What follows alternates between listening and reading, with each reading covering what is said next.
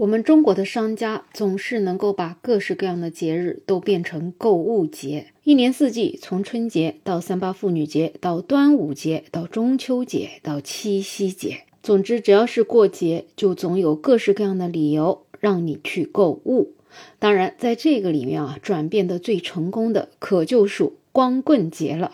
不知道现在还有没有人记得光棍节？很久以前，每到双十一的时候，很多学校里的学生就自嘲啊，这个是光棍儿的节日。虽然说这样一个光棍节，它并不是传统节日，可是，在当时也是得到了年轻人的认可和追捧的。每到这个节日的时候，各式各样的段子、各式各样的新闻也是时常会出现在网上。但是自从二零零九年十一月一号，淘宝商城举办了网络促销活动之后呢，这样一个光棍节就突然之间变成了购物节。当时的网友对于这样一个光棍节转变成了购物节的事情啊，仿佛觉得很自然。为什么呢？因为毕竟啊，单身的人在家没事干，那么这样一个日子用来购物，是不是挺好的呢？所以在那些年的双十一，大家真的叫沉浸式购物。有一年，我就记得我们公司的同事一起出去团建，那一天恰逢双十一，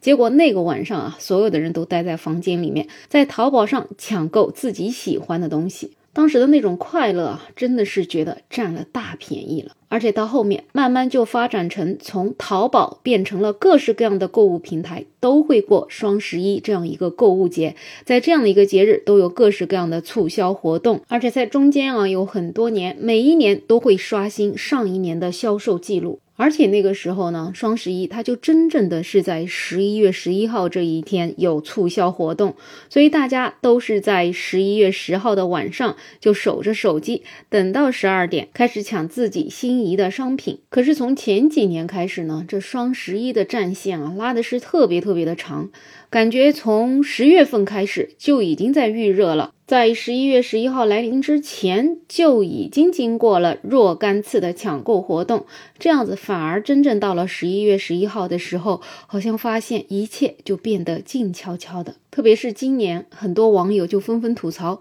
感觉这个双十一悄无声息的就来了。但是呢，大家好像并没有像往常一样守在电脑面前，守在手机上要去抢购自己喜喜欢的东西，到底是为啥呢？很多网友说啊，还不是因为套路太多了。如今这所谓的什么跨店满减、优惠券、预售尾款这些词儿，就能够把你整懵了。前不久，Papi 酱也拍了一个视频吐槽了这件事情。说实话，自从他们开始搞什么所谓的跨店满减、优惠券、预售尾款之后，我这智商啊，真的是已经跟不上商家的套路了。所以我也确实已经好几年没有在双十一这一天。一定要去跨店抢购什么东西，现在还真不像以前。以前在双十一期间，商品可算真的是实实在在降价。你在那一天去抢了东西啊，还真的能省下不少钱。而现在呢，除了这种跨店满减各种套路，甚至这种所谓的先涨价后降价的方式，也是特别特别的多。你说这种事情，大家上当能上几回呢？每回以为自己买到最优惠的，结果隔了一个月发现这价钱啊，说不定还比原来更低了呢。所以干脆也就不再上这个当了，直接不买它，不就完了吗？所以有专家也是总结，为什么现在双十一大家都不那么起劲了？当然，其中一个原因就是消费者对于这些促销活动的信任度已经降低了。那另外一点呢，当然也是现在各种网友啊，对于购物节的理性态度也是逐渐回归。